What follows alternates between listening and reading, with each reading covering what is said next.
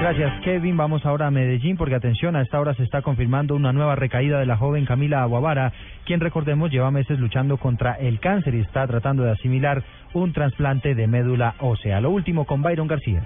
Patricia Franco, madre de Camila Aguaguara, reveló que desde la noche de este viernes la joven ha tenido fiebre alta, pero los médicos aún no identifican su origen. Por esta razón no será dada de alta como estaba previsto. Sí, estábamos pues con, pues muy ansiosos de, de poder salir este fin de semana, pero pues eh, se ha presentado pues un pequeño inconveniente, pues esperamos que sea pequeño y, y pueda salir pues, en los próximos días, pero por ahora pues no no se no se puede dar no se puede dar la salida de ella. Camila Aguaguara, quien a pesar de la noticia sigue con buen estado de ánimo, será sometida en las próximas horas a exámenes médicos que permitan identificar las causas de su alta temperatura. En Medellín, Byron García, Blue Radio.